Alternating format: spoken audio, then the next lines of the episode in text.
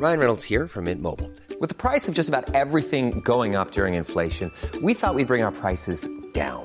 So to help us, we brought in a reverse auctioneer, which is apparently a thing. Mint Mobile unlimited premium wireless. Ready to get 30, 30, bit to get 30, bit to get 20, 20, 20, bit to get 20, 20, bit to get 15, 15, 15, 15 just 15 bucks a month. So, Give it a try at mintmobile.com slash switch. $45 upfront for three months plus taxes and fees. Promo for new customers for limited time. Unlimited more than 40 gigabytes per month. Slows. Full terms at mintmobile.com. Punto Saludable. Porque tu salud es importante, este podcast está dedicado a darte los mejores tips y herramientas para sentirte bien, comer delicioso, sin remordimientos y que tu cuerpo lo agradezca.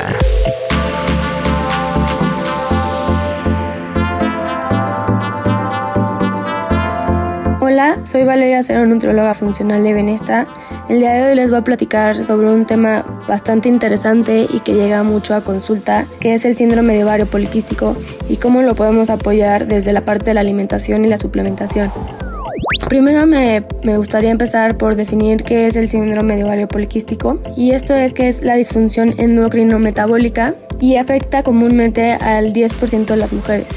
Su etiología es incierta, no se sabe qué es lo que lo causa, pero se manifiesta por signos y síntomas variados. Dentro de ellos eh, está la anovulación, que es la falta de ovulación, las irregularidades menstruales y un nivel alto de andrógenos. ¿Qué son los andrógenos? Son las hormonas masculinas. El 60-80% de las mujeres diagnosticadas con síndrome de ovario poliquístico presentan resistencia a la insulina. Se cree que la resistencia a la insulina es una de las causas principales del síndrome de ovario poliquístico, pero no se sabe primero qué fue, si el huevo o la gallina. Seguramente muchos de ustedes están preguntando qué es la resistencia a la insulina. Primero me gustaría definir qué es la, insulina. La insulina es una hormona que es secretada por las células del páncreas. Es la encargada de regular la cantidad de glucosa que hay en la sangre. ¿Y qué pasa? Que cuando hay resistencia a la insulina, el páncreas no produce suficiente insulina o no secreta una insulina de buena calidad, impidiendo el transporte de la glucosa a la célula. Pero, ¿cuál es la relación con el síndrome de ovario poliquístico? Eh, los ovarios tienen receptores de insulina, entonces eh, al tener nosotros una resistencia a la insulina, el ovario va a dejar de ovular de una forma correcta y va a promover la producción de testosterona y va a inhibir o disminuir la producción de hormonas femeninas como el estrógeno.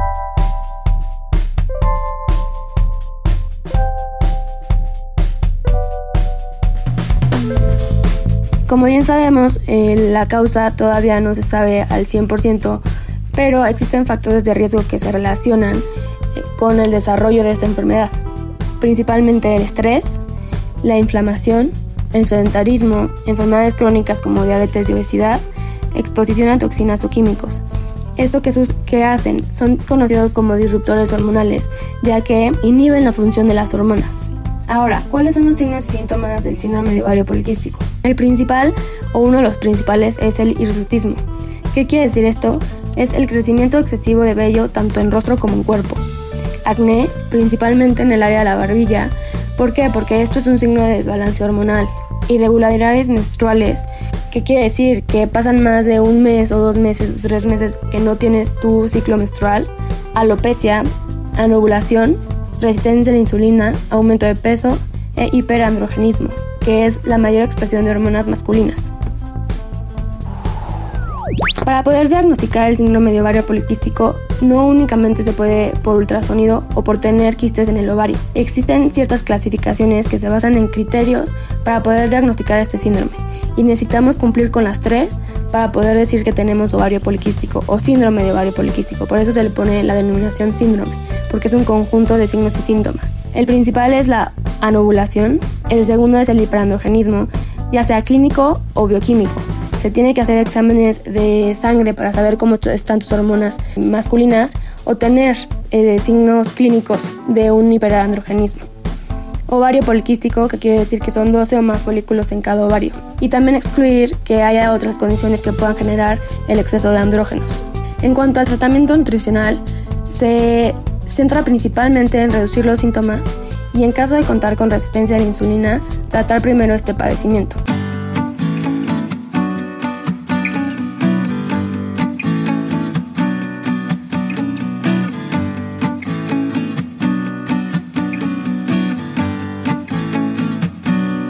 Recomienda llevar un plan de alimentación antiinflamatorio. Esto quiere decir que se limite el consumo de gluten y lácteos, que son conocidos como alimentos proinflamatorios. Eliminar el consumo de azúcar y harinas, sobre todo para eh, mejorar la sensibilidad a la insulina. Yo les recomiendo incluir alimentos como hidratos de carbono complejos, como el camote, cereales integrales, arroz, leguminosas, ya que van a aportar fibra y son de lenta absorción, evitando que nuestra insulina se eleve tanto. Proteínas de alto valor biológico, como el huevo, pollo, pescado, carnes magras.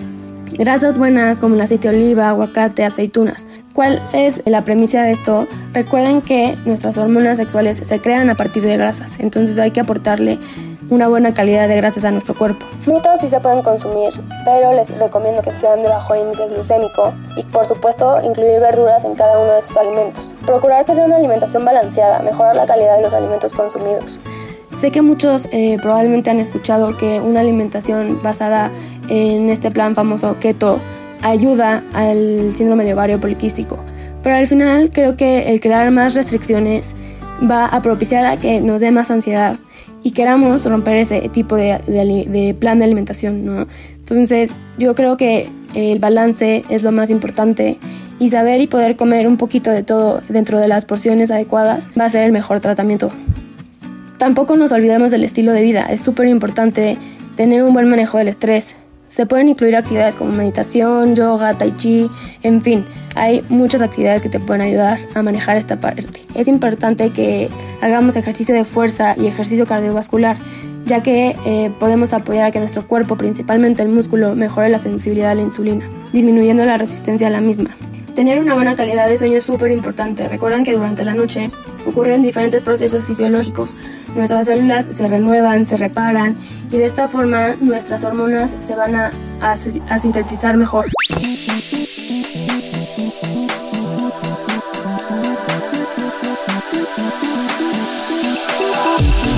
Ahora, en cuanto a la parte de la suplementación, es importante recalcar que la suplementación tiene que ser eh, personalizada.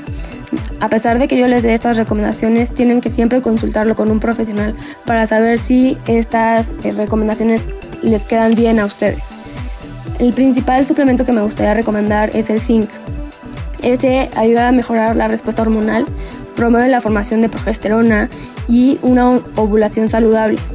Tiene un efecto antiandrógenos, quiere decir que disminuye la presencia de hormonas masculinas y puede mejorar la, la presencia de hirsutismo.